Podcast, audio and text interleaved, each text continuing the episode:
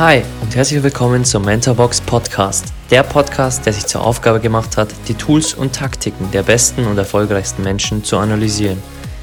Ich bin Alex, euer Host und werde euch wöchentlich die Habits der High Performer aus den Bereichen Finanzen, Gesundheit, Sport, Business und vielen weiteren präsentieren und vor allem, wie man diese in sein eigenes Leben umsetzt. Genug geredet, lasst uns loslegen.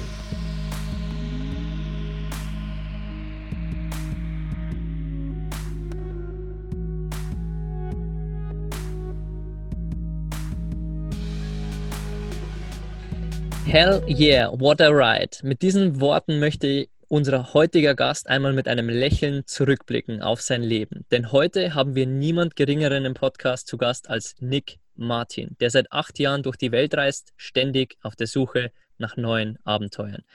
Begonnen hat er allerdings als gelernter IT-Systemkaufmann und mit 22 Jahren hatte er eigentlich ein cooles Leben. Firmenwagen, ein schönes Nettogehalt, Aufstiegschancen und vieles mehr. Aber als er seinen Jahresurlaub in Neuseeland in diesem Jahr macht, Geschichten von anderen Reisenden hört und glücklich mit dem Rauschen der Wellen einschläft, wird ihm eins klar. Es gibt mehr als Bürohengst zu spielen und materiellen Dingen nachzulaufen. Er will jetzt die Welt sehen. Denn was ihm Angst macht, ist die Person, die er sein wird, wenn er so bleibt wie jetzt. Mit einem super Plan geht Nick 2010 zu seinem Chef, der ihm sein Sabbatical ablehnt, worauf Nick unter Tränen seinen Job kündigt und die Tür öffnet für das, was ihn jetzt ausmacht das Reisen. Mittlerweile ist er unter anderem Autor seines Buches Sechs Jahre Weltreise, die geilste Lücke im Lebenslauf und erzählt dort aus seinen Erfahrungen aus über 70 Ländern, die er schon bereist hat. Unter anderem wurde er angeschossen und ausgeraubt, durchsegelte einen Hurricane auf dem Pazifik, arbeitete als Reisejournalist, war als Schmuggler unterwegs, wurde verhaftet und verdiente ein paar Dollar als Stripper in Las Vegas. Mehr Stories bekommst du in seinem Buch oder bei seiner eigenen gleichnamigen Vortragsreihe, die ich erfahren habe, irgendwann auch einen anderen Namen tragen soll. Dazu vielleicht später mehr. Mittlerweile ist er auch Speaker und hat mit seiner Freundin zusammen die Travel University aufgebaut. Einen Ort, den er sich selbst gewünscht hätte, als er das Reisen begonnen hat. Mit allen Tipps, Tricks und Informationen für Menschen, die eine Weltreise planen. Auch ich habe das mit meiner Frau vor unserem Weltreisestart im September 2020 durchgemacht und kann sagen, Nick weiß, von was er spricht und man erfährt sehr viel Nützliches durch seine Universität. Außerdem bietet er mittlerweile auch Adventure Camps an, hat einen eigenen Podcast und er ist davon überzeugt, dass jeder einzelne Mensch viel mehr zurückgeben kann und die Welt zu einem besseren Ort verwandelt, indem er selber erfährt, was es heißt, seine eigenen Träume auszuleben. Abseits von sozialen Erwartungen, Karrieredruck und der sogenannten Komfortzone. Denn Reisen ist aus seiner Sicht die beste Universität des Lebens. Nick, danke, dass du hier zu Gast bist im Mentorbox Podcast und liebe Grüße von der Algarve nach Mexiko. Hell yeah, what a ride. Alex, a ride. vielen lieben Dank, dass ich hier dabei sein darf. Und ich muss gleich mal sagen, ich glaube, das war die detaillierteste Intro also Intro Introduction, die ich jemals von meiner Person äh, gehört habe. Also Hut ab, da hat jemand recherchiert. Ja, Gerne und mir ist es eine Ehre, dass du in dem Podcast bist, weil ich natürlich auch von dir lernen durfte, auch durch deine Travel University, was ja dein Steckenpferd auch ist. Und du hast mir geholfen, also fangen wir gleich mal mit dem an, warum du das Ganze tust. Also was ist dein Antrieb, um anderen Menschen das Reisen näher zu bringen? Es ist eine sehr, sehr gute Frage. Also weil die halt relativ schnell richtig deep reingeht, was mein großes Warum ist. Und ähm, Viele Menschen sind mit ihrem Job sehr extrinsisch motiviert. Also ne, von wegen, hey, warum arbeitest du? Ja, ich verdiene Geld. Um was zu machen? Ja, keine Ahnung, ich verdiene Geld. Und ähm, tatsächlich habe ich bei mir gemerkt, bedingt durch die letzten zehn Jahre, wo ich unterwegs bin, ähm, dass es da noch so viel mehr draußen gibt, warum ich das eigentlich tue. Und alleine die Erfahrung schon zu erleben, seine Träume zu leben, mhm und mit die Möglichkeit zu haben, anderen Menschen mit deinem Wissen, mit deinen Erfahrungen ähm, dabei zu helfen, ihr eigenes Leben als persönliches Abenteuer zu sehen. Das ist für mich der allergrößte Value ever. Also da, keine Ahnung, kannst du mir eine Million Euro im Bauch binden, da wird sich nichts bei mir regen. Aber alleine ein Feedback zu bekommen von jemandem, der entweder die Travel-Uni gemacht hat oder auf einer meiner Show war, äh, auf einer meiner Shows war oder ähm, in meinem Mentoring ist oder das Buch gelesen hat und danach einfach sagt, ja krass, geil, ich habe mich damit mega identifiziert und so ein bisschen diesen verbalen Arschtritt zu geben, mhm. einfach mal sich aus seiner eigenen Komfortzone rauszutrauen und Dingen nachzugehen, die man wirklich liebt, das ist für mich der allergrößte Value. Und genau deswegen mache ich das, was ich tue. Mhm. Da gibt es natürlich dann die, die sagen, geil, möchte ich auch und ich gehe jetzt auch reisen. Und dann die, die nach Hause kommen von ihrem Traum und dann ihr Umfeld zu Hause haben. Also nenn uns gerne mal so zwei, drei Dinge, die dir damals geholfen haben, als natürlich die 99% Überzeugung da waren, das zu machen und das 1% des Umfelds, das total an allem gezweifelt hat. Äh, ich glaube, ich würde die Prozentsätze fast umdrehen. Als ich mich nämlich damals entschlossen habe zu sagen, ey, ich würde gerne auf Weltreise gehen, ich meine, nach zehn Jahren ist es jetzt einfacher gesagt oder man spricht einfacher drüber. Aber als ich damals meinen Job gekündigt habe und so dieses typische, boah, geil, ja, folge deinem Traum und so, es kam keiner zu mir her, der mir ein High Five gegeben hat und hat gemeint, ja, geil, Nick, du äh, kündigst deinen Job und du gehst deinem Traum nach, eine Weltreise zu machen. Das gab es nicht. Das war eher so, mein soziales Umfeld hat wie folgt reagiert. Die haben mich alle wie so drei Fragezeichen im Gesicht angeschaut und haben gemeint, sag mal, Nick, bist du eigentlich noch ganz dicht? was ist denn los mit dir? Du kündigst deinen Job, deine Karrierechancen, du hast einen, einen geilen ne, Audi A3 tiefer gelegt mit äh, Sportvariation und das gibst du alles auch nur fürs Reisen. Und ich konnte damals nicht mehr als antworten mit Ja. Also es war auch eher so ein bisschen ein fragliches Jahr bei mir. Mhm. Ähm, aber ich habe damals schon gemerkt, es ist unwahrscheinlich wichtig, was dein soziales Umfeld oder was du für ein soziales Umfeld besitzt, damit du auch deine Träume angehen kannst. Ja. Nämlich, wie du schon erwähnt hast, es gibt immer Leute, die dich kritisieren. Meistens sind im Fall des Reisens deine engsten Leute, deine dicksten Freunde, deine Familienmitglieder, die dir wirklich am Herzen liegen.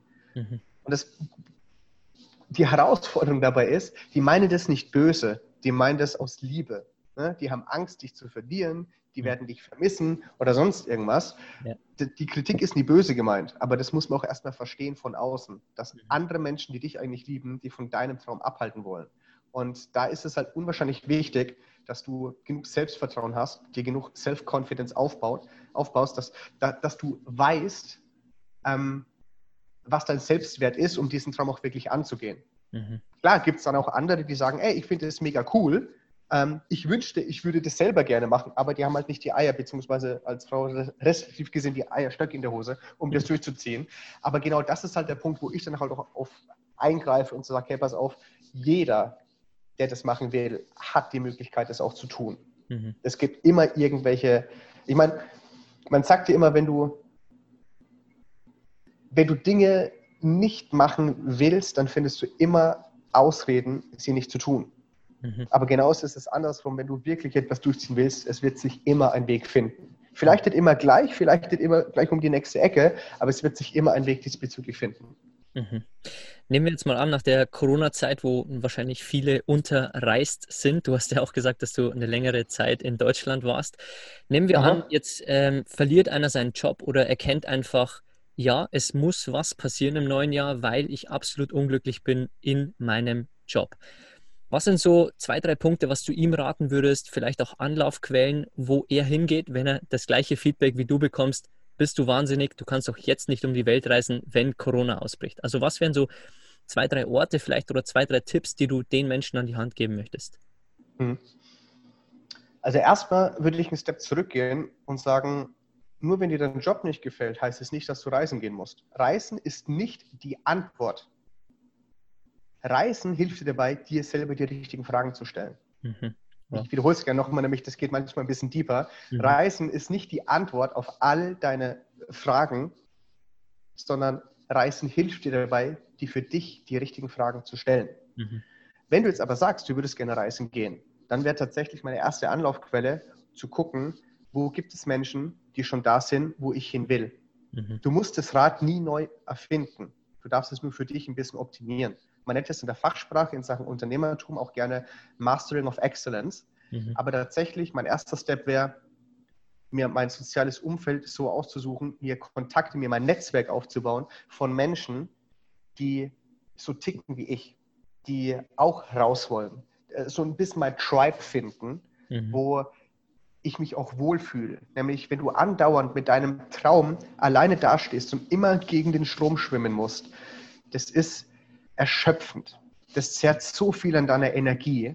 Und dahingehend ist es unwahrscheinlich wichtig, Menschen in dein soziales Umfeld zu bekommen, dich mit denen zu vernetzen, die ungefähr so denken wie du, die so ticken wie du, die dich an deinen Träumen auch unterstützen. Mhm. Das habe ich selber bei mir gemerkt, als ich angefangen habe, mich unternehmerisch aufzustellen. Ich hatte von Tut und Blasen absolut keine Ahnung. Aber ich habe dann meine Mastermind gemacht und anstatt, dass Leute sagen, boah, Nick, du kannst doch keine, keine Reisevorträge machen, das machen doch schon zu viele und das funktioniert nicht. Nee, das war, ey Nick, ich finde es eine geile Idee. Ja, probier das doch aus. Mach's doch aber ein bisschen anders. Und genau so war die Geburtsstunde von die geilste Lücke im Lebenslauf, um zu mhm. sagen, ich mache keine Reisevorträge, ich mache eine Reiseabenteuershow. Mhm. Die Leute denken zwar, sie kommen auf einen Reisevortrag, aber das Ding dauert dreieinhalb Stunden und ist eher eine Mischung aus Stand-up-Comedy, aus verrückten Reisegeschichten und verbaler Arschtritt in Sachen Inspiration. Mhm. Also das war mein erster Punkt. Ähm, connecte dich mit Leuten, mhm. die schon da sind, wo du hin willst oder die zumindest genauso denken wie du. Mhm. Der zweite Punkt, wenn es wirklich um Reisen geht, setz dich hin und mach einen Plan. Also schreib dir ein Ziel auf, nämlich andauernd, wenn du nur Gedanken und Träume und Ideen hast, ist zwar schön und gut, aber das ist nichts wert, wenn du es nicht anfängst anzugehen. Und dahingehend, ich bin super großer Fan davon, mittlerweile, früher weiß ich auch nicht, ähm, ein, ja, mehr oder weniger ein Listenfan, also mir wirklich was auf Blatt Papier noch ganz altmodisch draufzuschreiben, wo soll die Reise eigentlich hingehen? Also wirklich wortwörtlich, wo soll die Reise hingehen? Mhm. Ähm, und dann abzuwägen, okay, was ist aktuell möglich? Kann ich das mit mir vereinbaren? Kann ich dafür die Verantwortung tragen?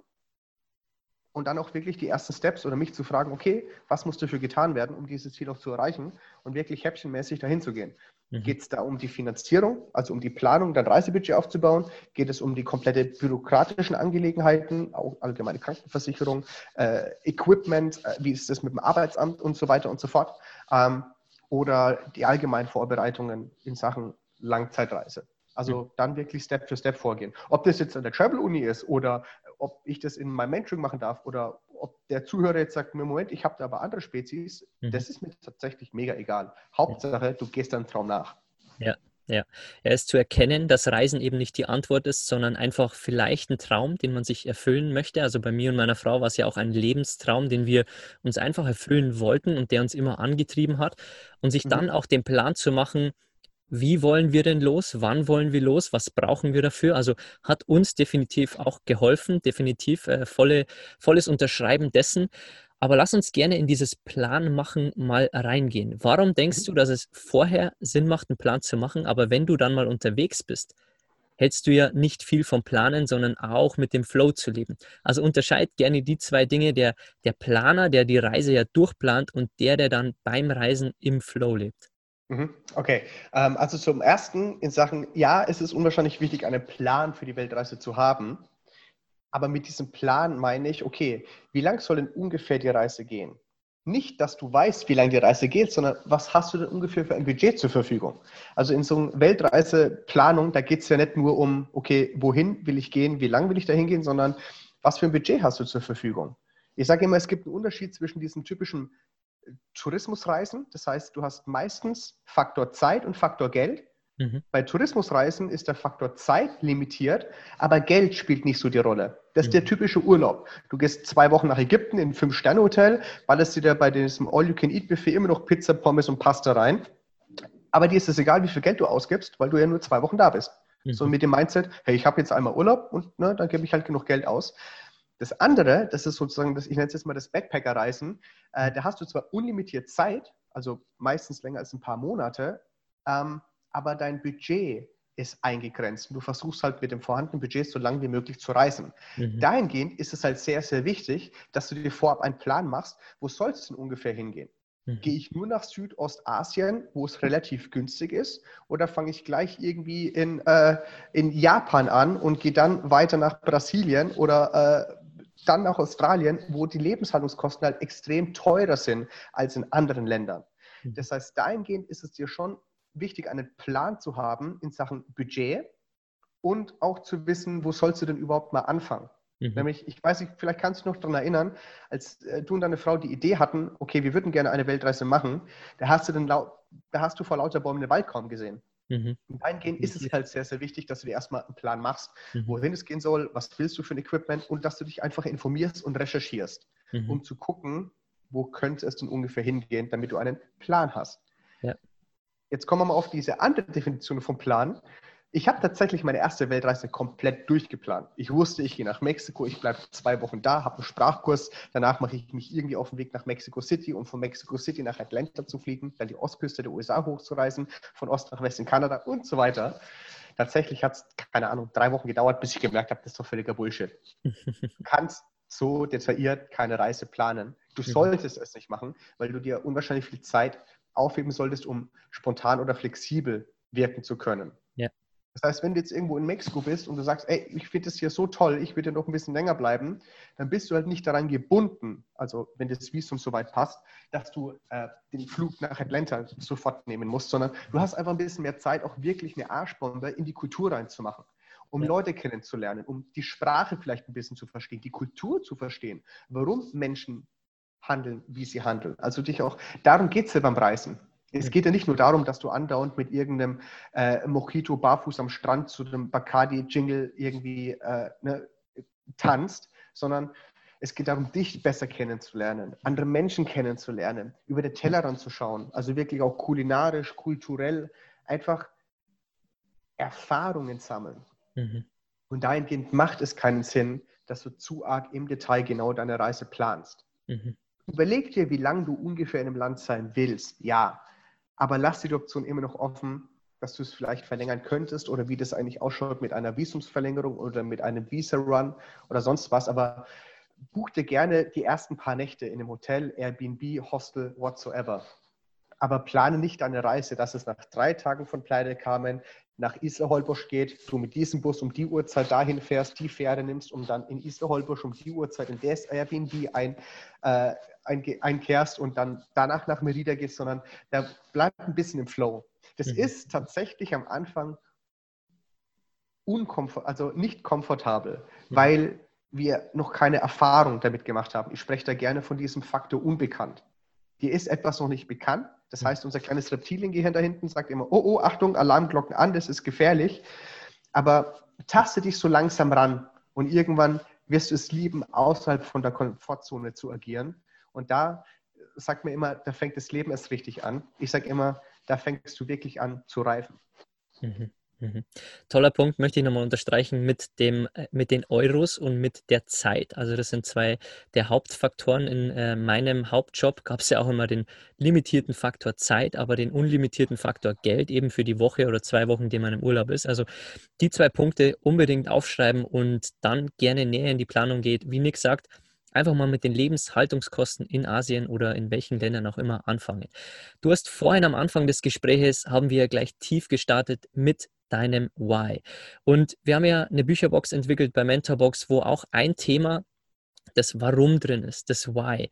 Und wir da auch tiefer im Workbook drauf eingehen, weil ich denke, dass wenn wir Hochs haben, jeder will Hochs und jeder will glückliche Tage, aber dass wir genau an diesen tiefen Tagen, an diesen Rückschlägen wenn wir unser Warum kennen, dass wir genau da rauskommen. Aber jetzt gibt es natürlich viele Menschen, die das das erste Mal hören und natürlich sagen, natürlich hätte ich auch gern mein Warum. Also stelle ich dir die Frage, wie findet man denn sein Warum oder wie hast du es gefunden? Das ist eine sehr gute Frage, Alex. Ich muss ganz ehrlich sagen, wenn das so einfach zu beantworten wäre, hätte schon jeder sein Warum gefunden und jeder würde so ein Happy Life leben. Aber so spielt das Leben halt nicht mit. Ähm, ich vergleiche das Leben immer wie so ein großes Puzzle. Stell dir vor, du hast so ein tausendteiliges Puzzleset vor dir und du fängst an. Und du greifst in die Box, nimmst ein Puzzleteil raus, setzt es hin. Greifst wieder in die Box, nimmst das nächste und ach, über was für ein Zufall, es passt direkt in das andere Puzzleteil. Und dann greifst du wieder in die Box und dieses Puzzleteil passt auch gleich an das nächste Puzzleteil. Also, wenn im Leben immer alles gleich so funktionieren würde, wie wir uns das wünschen, dann wäre das Leben verdammt langweilig. Genauso wie das Puzzeln unwahrscheinlich langweilig wäre, wenn wir jedes Mal, wenn wir in die Box greifen, das richtige Puzzleteil rausnehmen. Ja. Und dahingehend auf die Frage, wie man sein Warum findet, ähm, gibt es einen spirituellen Ansatz, der sagen könnte, deine Leidenschaft, deine Passion, du wirst diese nicht finden, sondern sie wird dich finden. Wie mhm. machst du das? Und da kommen wir jetzt so ein bisschen auf diesen rationalen Weg, durch Dinge ausprobieren, durch Dinge zu erfahren. Und ich könnte mir vorstellen, der eine oder andere Hörer würde jetzt richtig ne, gleich kotzen und sagen, ja, super toll, Erfahrung sammeln, ist ja schön und gut. Ich habe das früher gehasst. Als mein damaliger Ausbilder, mein Chef zu mir gesagt hat, Nick, kannst du noch nicht wissen, hast du noch keine Erfahrung darin gemacht. Ich hätte ihm am liebsten, keine Ahnung, ein High Five mit dem Stuhl ins Gesicht gegeben.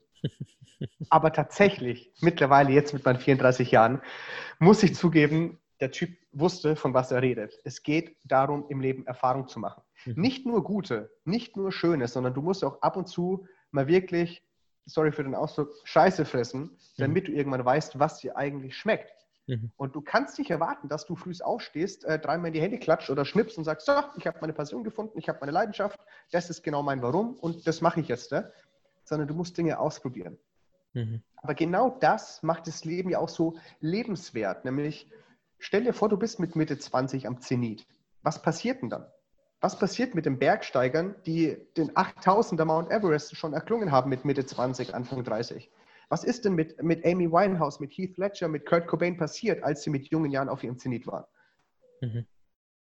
Und na, ob das jetzt eine Depression, Suizid, Drogenkonsum, whatsoever war, es ist eine Reise und die darf man gerne genießen. Mhm. Dieses Sprichwort, der Weg ist das Ziel, das muss man nicht nur wortwörtlich aufs Reisen nehmen, sondern das geht auch über unsere Lebensreise. Und dieses Warum zu finden, diesen Prozess alleine zu genießen, mhm. macht des Lebens lebenswert. Mhm. Also ich will damit tatsächlich ein bisschen Druck rausnehmen für Leute, die sagen, okay, krass, irgendwie, ne, ob jetzt Alex oder Nick oder wer auch immer sein Warum schon gefunden hat, das ging nicht von heute auf morgen. Das, ja. das hat gebraucht. Das hat, ich weiß noch, ich war in Kanada in meinem Zelt gelegen bei gefühlt minus fünf Grad, hatte drei Tage altes Stück Brot und eine halbe Zwiebel und es war krass windig und das waren Momente, wo mir gezeigt haben, was ich in meinem Leben zu schätzen weiß. Durchs Reisen lernst du ganz, ganz, ganz viele kleine Dinge wieder zu schätzen. Und mhm. anhand dessen wirst du vielleicht auch deine Werte, die, du, die für dich unwahrscheinlich wichtig sind, so ein bisschen herauskristallisieren und filtern. Und anhand von diesen Erfahrungen wirst du dich als Mensch, als, als Persönlichkeit auch näher kennenlernen. Und dann wird sich mehr und mehr herausfiltern, okay, was bist du für ein Mensch? Was willst du haben? Was ist dein Warum? Mhm. Und ganz, ganz oft ist es auch so, wirst du bestimmt auch schon die Erfahrung gemacht haben, es geht nicht darum, auf Reisen zu gehen und sein Warum zu finden, sondern anhand von einem Ausschlussverfahren ganz, ganz, ganz viele Erfahrungen machen, mhm. die man nicht will. Und anhand vom Ausschlussverfahren zu sagen, okay, das habe ich probiert, das ist nicht mein Ding. Das habe ich probiert, äh, eher nicht. Das habe ich probiert, äh, das war ehrlich gesagt nicht so geil. Und ja. irgendwann so im Ausschlussverfahren, im Filtersystem zu gucken, was bleibt denn unten noch übrig. Und da darfst du dann angreifen und sagen, Attacke. Und in meinem Fall, das habe ich in meinem Buch auch beschrieben, hat sechs Jahre gedauert, für mich den Sinn des Lebens zu finden. Mhm. Das war jetzt nicht, dass ich aufgestanden bin und gesagt habe, so, jetzt habe ich den gefunden, sondern wie du im Intro schon gesagt hast, mein Sinn des Lebens, der hat sich in der, im, im Hurricane auf dem Pazifik, als ich auf dem Katamaran war und das erste Mal im Leben äh, Todesangst hatte, hat er sich versteckt. Als ich in den Fidschis war und von einer Harpune angeschossen wurde, da war mein Sinn darin versteckt. Als ich nackt mit dem Fahrrad angemalt, als der unglaubliche Hulk durch Seattle Fahrrad gefahren bin. Da war mein Sinn versteckt. Es hat sich in den unwahrscheinlich vielen Charakteren und Persönlichkeiten, die ich auf meiner Weltreise kennengelernt habe mhm. und deren Geschichte mich inspiriert hat, da hat sich mein Sinn versteckt. Und das hat Stück für Stück Sinn ergeben. Mhm. Aber das war ein Prozess, das war wortwörtlich eine Reise dahin. Ja. Ja, kann ich nur voll unterschreiben, was du gesagt hast, weil bei uns auch die Weltreise damals ein, ein Ort war, den wir anvisiert haben in fünf, sechs Jahren und wir wollten uns da die Zeit nehmen, uns zu finden.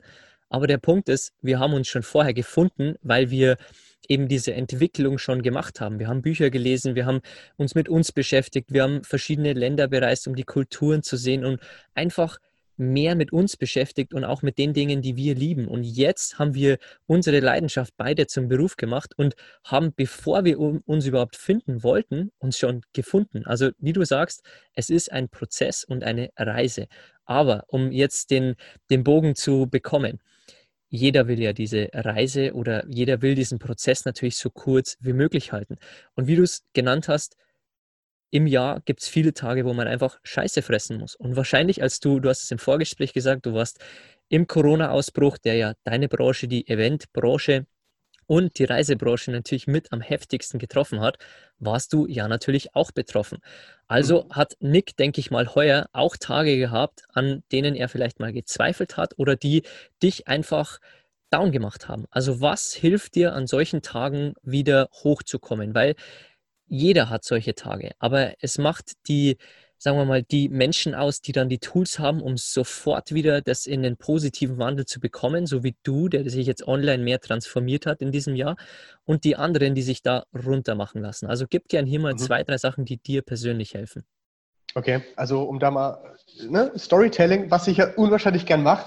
Ähm, ich war tatsächlich, wo Corona ausgebrochen ist, in Australien. Bin dann wieder heimgeflogen und äh, habe mich natürlich vor diesem Scherbenhaufen gesehen. Krass, es sind im Moment keine Veranstaltungen möglich. Ich wollte dieses Jahr mit meinem kompletten On-Tour-Programm rauskommen. Hm, wird im Moment gar nicht wirklich so möglich sein. Und ja, ich gebe dir recht, du musst manchmal Scheiße fressen, aber es muss auch manchmal Regentage geben, damit du diese Sonne auch genießen kannst. Ne? Kurz 5 Euro in die, die Phrasensparschweinbox geworfen. Aber tatsächlich, da hängt ganz viel Wahrheit mit drinnen. Nicht jeder, also ich sage jetzt mal immer so diesen Instagram-Filter, wo man immer nur so dieses schöne und tolle Leben nach außen strahlt.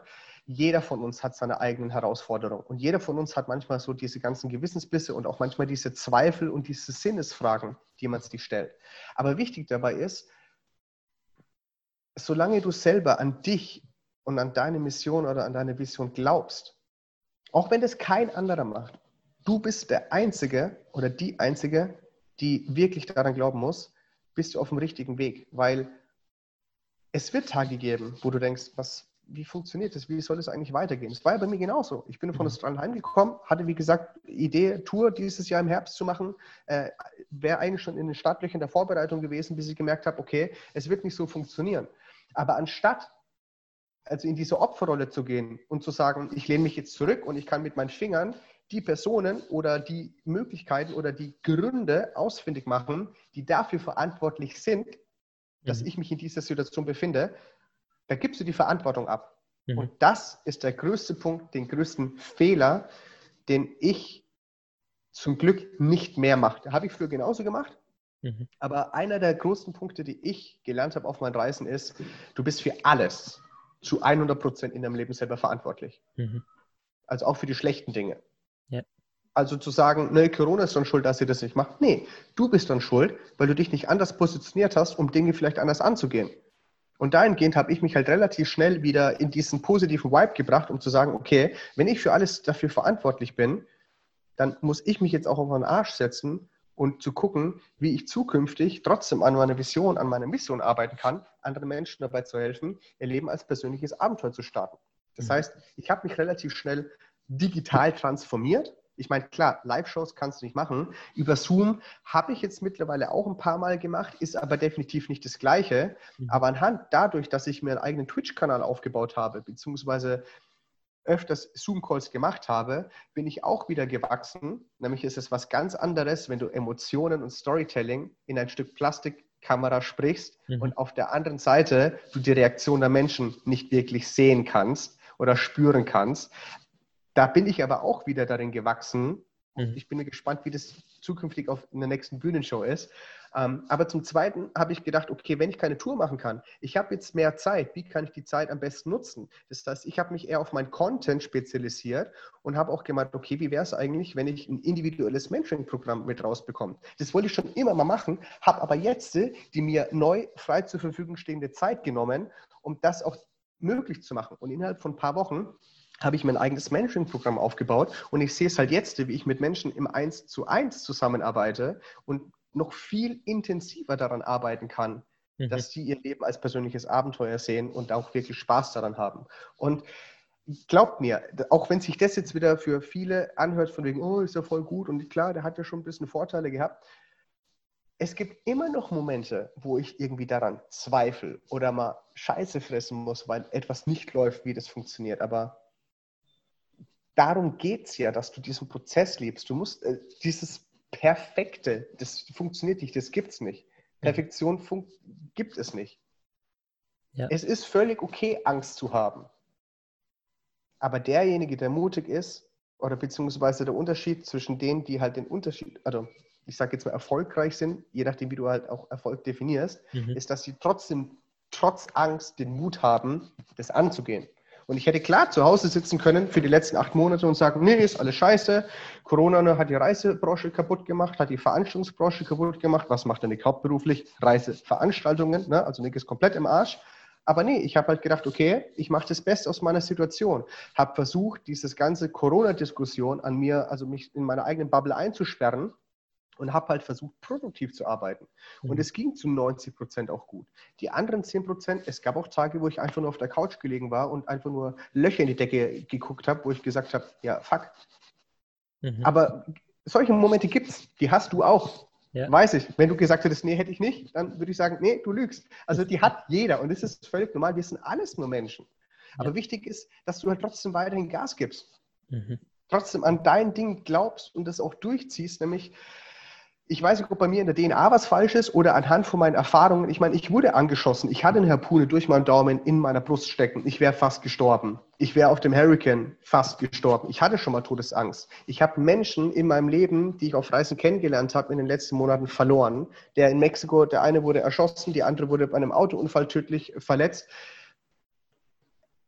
Du, das Leben ist so unfassbar kostbar. Mhm. Aber das wirst du tatsächlich meistens erst lernen, wenn du Dinge in deinem Leben nicht mehr hast oder die du eigentlich für selbstverständlich ansehen würdest. Mhm. Und wenn du das, wenn du dir dem bewusst bist, also auch an, seiner, an deiner Bewusstheit arbeitest, dann wird dir erstmal klar, wie wertvoll das Leben sein kann. Und das ist dann das Motiv, also da spricht man auch gerne von der Motivation, mhm. die dich dazu befähigt, auch wirklich Gas zu geben in die Richtung, wo du dich weiterentwickeln willst. Mhm.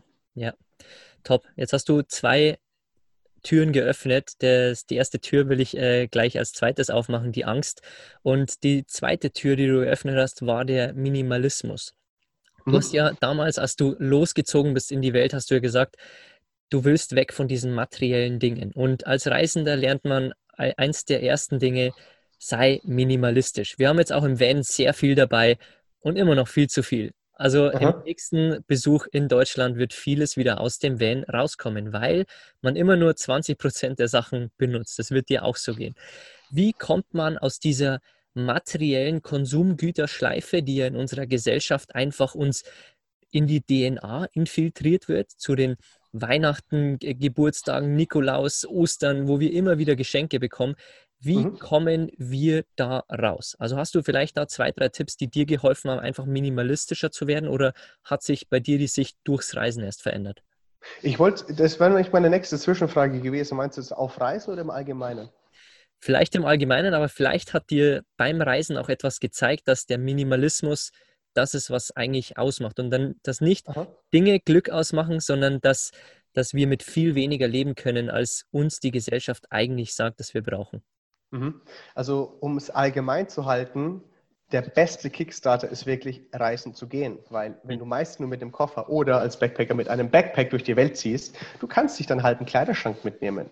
Ich bin damals, glaube ich, noch mit, mit einem 75-Liter-Rucksack gestartet. Ich bin mittlerweile heute mit nur Handgepäck noch unterwegs. Und wenn ich in warmen Gefühlten bin, dann habe ich auch nur zwei Boxershorts dabei. Das heißt jetzt nicht, I, der Nick hat nur zwei Boxershorts dabei, sondern A, ich trage, wenn dann immer nur eine gleichzeitig und die meiste Zeit trage ich gar keine Boxershorts, weil ich die ganze Zeit in Boardshorts abhänge und die irgendwie am Meer rumhängen. Mhm. Ähm, aber Spaß beiseite, in Sachen Materialismus habe ich gemerkt, wenn du auf Reisen bist, du wirst unwahrscheinlich schnell merken, dass du für das Überleben, für das wirkliche Leben an sich nicht viel brauchst. Mhm. Und unterwegs, ich meine, auch in Mexiko oder in Kambodscha oder egal wo, die Menschen tragen auch Kleidung und du kannst es auch vor Ort kaufen. Also darum geht es nicht. Ähm, ich würde noch ein bisschen in die Metaebene ein bisschen tiefer gehen und zwar um mhm. diese, ähm, um Eigentum, also um dieses Besitzen. Wir Menschen, wir fühlen uns gut, wenn wir viel besitzen. Das hat so eine Art Sicherheitsaspekt für uns. Mhm. Es ist am Anfang völlig normal, wie du schon gesagt hast, das wird bei uns mehr oder weniger in diese DNA infiltriert, anhand von ganzen Konsum, äh, kapitalistischen Gesellschaft, in der wir wohnen und aufwachsen und äh, Fernsehen gucken und Werbung anschauen und sonst irgendwas und du brauchst das neue iPhone und sonst irgendwas. Ähm, Eigentum macht dich nicht glücklich. Happiness comes from within. Aber das ist auch ein Prozess, den man erleben darf, bis man das wirklich verstanden hat. Ich sage immer, es ist, es ist ein Unterschied, Dinge zu wissen und Dinge zu erfahren. Und wenn du auf Reisen bist und du hast 30 Kilo auf dem Rücken, dann tut dir irgendwann dein Rücken weh. Und zwar so arg, dass du sagst, verdammt, warum habe ich so viel dabei? Mhm. Und dann wird irgendwann halt mal ein bisschen aussortiert. Und irgendwann merkst du, hey, ganz ehrlich, ich renne seit zwei Wochen mit drei verschiedenen T-Shirts rum. Und mehr brauchst du nicht. Und Mhm. ganz ehrlich, brauchst du wirklich vier lange Hosen? Reicht dir nicht irgendwie zwei oder nicht sogar eine und dann hast du noch eine kurze Hose? Brauchst du wirklich fünf Paar Schuhe oder reichen dir nicht eigentlich zwei? Kann ich nicht in den Sneakern einmal Sport machen, aber halt irgendwie auch abends in den Ausgang gehen? Oder du wirst beim Reisen unwahrscheinlich schnell merken, dass du unwahrscheinlich wenig brauchst. Mhm. Also dich wirklich auf das Minimal konzentrieren, weil du definitiv irgendwann keinen Bock mehr hast, zu viel Kilogramm mit auf dem Rücken rumzuschleppen. Allgemein gesehen, wenn du durchs Reisen merkst, hey, du brauchst nicht viel, viel, zu, also viel zum Leben, dann wirst du auch merken, dass je mehr Eigentum du besitzt, du diese materiellen Dinge nicht besitzt, sondern sie besitzen dich. Mhm. Nämlich du hast so unwahrscheinlich viel im Kopf in Sachen Verlust. Und da wirst du aber auch merken, je weniger du hast, je weniger Ballast du zu tragen hast, desto Mhm. freier bist du. Mhm. Und dahingehend, ähm, jetzt habe ich kurz den Faden verloren, wo ich war. Wo war ich gerade? In Sachen Materialismus? Äh, Dass er uns besitzt. Dass richtig, das, genau, genau, dass er uns besitzt. Und ich bin davon überzeugt, dass wenn du für dich verstanden hast, dass wahres Glücklichsein von innen kommt und du musst es nicht im Außen bestätigt haben. Also ich kann mit meinen Billig-Kopfhörern, die ich gerade habe, die irgendwie 10 Euro gekostet haben, genauso gut einen Zoom-Call machen, als mit meinen AirPods. Also ich besitze keine, keine ähm, Apple-Produkte. Ich bin noch nie ein Fan von Apple gewesen. Mhm. Ähm, aber ich glaube, das ist auch ein ganz, ganz großer Punkt in Sachen Reisen, was ist mit dem Selbstbewusstsein. Also Materialismus hat viel mit Selbstwert zu tun. Wenn du dir als Person schon genug wert bist oder du bist deinem, deinem eigenen Wert dir selber bewusst, dann musst du das nicht mehr im Außen zeigen. Mhm. Was macht denn so ein Jeff Bezos, so ein Elon Musk oder so ein, so ein Mark Zuckerberg? Haben die Gucci-Klamotten an und haben die Goldketten mit irgendwelchen 3000 Dollar Sneakern an? Nee.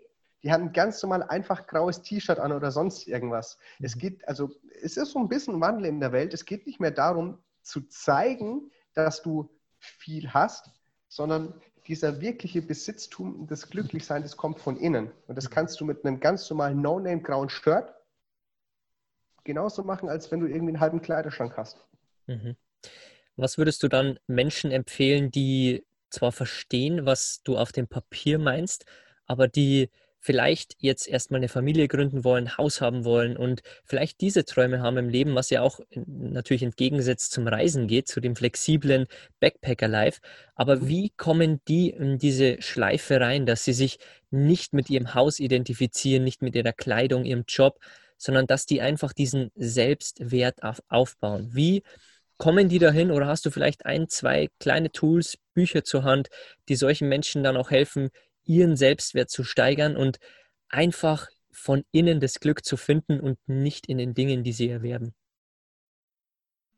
Also tatsächlich mein absolut größter Hack oder Tipp, den ich mir geben kann, ist ähm, Dankbarkeit praktizieren. Mhm. Das mache ich seit Jahren, jeden Abend schon komplett automatisch. Ich liege im Bett. Also viele machen das auch durch Journaling, also wirklich Handschreiben, für was ich dankbar bin heute, für was ich dankbar sein werde morgen. Ähm, ich mache das im Kopf. Ich Mhm. gucke an, für was bin ich dankbar. Und da gehen mir nicht Gedanken durch wie, ähm, keine Ahnung, ich habe das und das Geld auf dem Konto oder ich besitze das und das Haus oder das und das Auto oder sonst irgendwas. Also ich besitze nicht einmal ein Auto ähm, oder ein Haus oder so.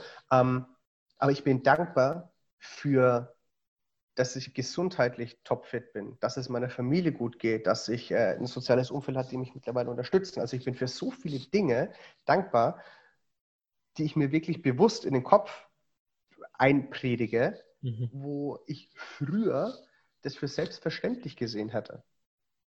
Und das ist für mich, glaube ich, echt der aller, allergrößte Life-Hack, nenne ich es jetzt mal gewesen, Mhm. ähm, um wirklich an meinem Selbstwert auch zu arbeiten, weil ich meine, schau mal, wir sind noch in einer, in, in einer Gesellschaft, wo wir andauernd immer weiter, immer größer, immer schneller, immer mehr, mehr, mehr, mehr, mehr haben wollen. Aber anstatt, ich meine, es ist auch schön, wenn du eine Challenge brauchst, wenn du eine Herausforderung brauchst, um daran zu wachsen, um auch selber zu reifen. Aber es ist auch mal völlig okay, kurz auf Pause zu drücken, mal kurz hinter sich zu schauen und zu gucken, was du eigentlich schon alles in deinem Leben gemacht hast. Und genau das praktizierst du auch mit der Dankbarkeit. Du bist dankbar für die Dinge, die du in deinem Leben schon hast. Und ganz viele, ich weiß gar nicht mehr, in welchem Buch ich das gelesen habe, ob das jetzt, äh, also weil du schon gefragt hast nach Buchtipps, komplett John Strelecki würde ich alle komplett durchlesen, ob das Café am Ende der Welt ist, ähm, bis hin zu Big Five of Life. Ich habe alles angefangen, ich glaube, mit damals Paulo Coelho, der Alchemist. Mhm. Ähm, äh, René Egli, das Lola-Prinzip, fand ich auch gut. Äh, mhm. zuvor die Pyramide der Wahrheit. Ich weiß gar nicht mehr, wer der Autor davon ist.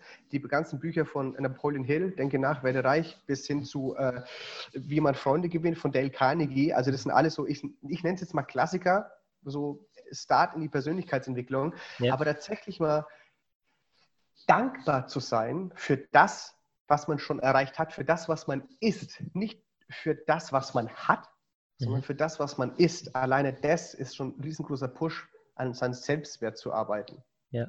ja. Nicht nach außen hin zu sagen, ich muss jemandem beweisen, dass ich das und das und das habe, sondern sei dankbar für, was du bis jetzt schon in deinem Leben erreicht hast, was es ist und von da an halt weiterzugehen und weiterzumachen. Aber an der Bewusstheit, übrigens in auch ein Buch, das kam erst letztens raus, äh, Christian Bischof, Bewusstheit, muss mhm. ich sagen, finde ich auch ein sehr, sehr, sehr gutes Buch, mhm. ähm, um dir halt einfach mal auch bewusst zu machen, was du eigentlich für ein Mensch bist, was du schon hast, was du erreicht hast, anstatt immer nur zu sagen, oh Gott, ich brauche noch mehr in meinem Leben und nach außen hin zu sagen, was ich alles schon gemacht habe.